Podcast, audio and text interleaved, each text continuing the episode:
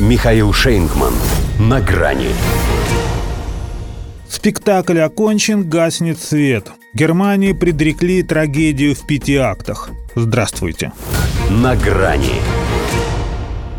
А Олаф слушает да ест, в отличие, кстати, от его сограждан, которые теперь частенько не доедают. Ему уже и американские СМИ по пунктам расписали, как его развели. Объяснили, что США для того и придумали этот украинский кризис, чтобы поглубже втянуть в него Германию и разрушить ее связи с Россией, на которых, собственно, и держалась ее промышленная мощь. Экономист и вовсе пророчит локомотиву Европы деиндустриализацию. А его машинист все одно – нарадоваться не может на, как он выражается, определяющую роль немецкого оружия на украинском фронте. Хотя даже если это было бы так, самим немцам-то в том какая радость. Ни сыт, ни мыть не будешь, а зима наступит так еще и не согрет. И ведь шок от счетов на энергию – это только начало.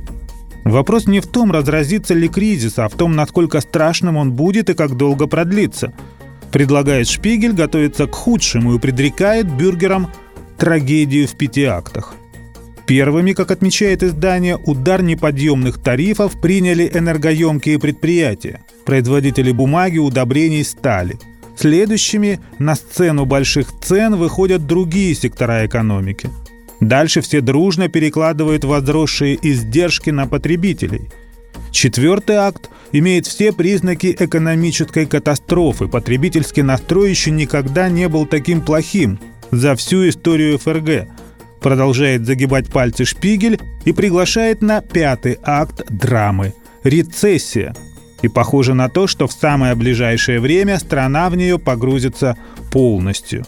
Спектакль окончен, гаснет свет. И лишь главный актер прогорелого театра по-прежнему светится от счастья, излучая верность союзникам. Мнется, правда, когда речь заходит о поставках укронацистам танков «Леопард». Но не отказывается от этого совсем. Если, говорит Родина, скажет «надо». Родина в смысле Байденов, Блинкинов и прочих Остинов. Своя же его интересует в меньшей степени. При этом, особо не заботясь о ее самосохранении, он демонстрирует чудеса немецкой бережливости – признался тут через Инстаграм в любви своему черному портфелю, который 40 лет сопровождает меня на каждую встречу, в каждую поездку, в отпуск. И пусть, говорит, некоторые коллеги считают, что он износился, я все равно очень привязан к этой сумке. Ну разве это не мило? Но о чем еще может писать канцлер Германии, чтобы хоть как-то отвлечь сограждан от ценников, ограниченной гигиены и ожидания зимы? Конечно, о самом сокровенном – Почему не о жене, коли речь о привязанности? Так потому что с портфелем он живет дольше.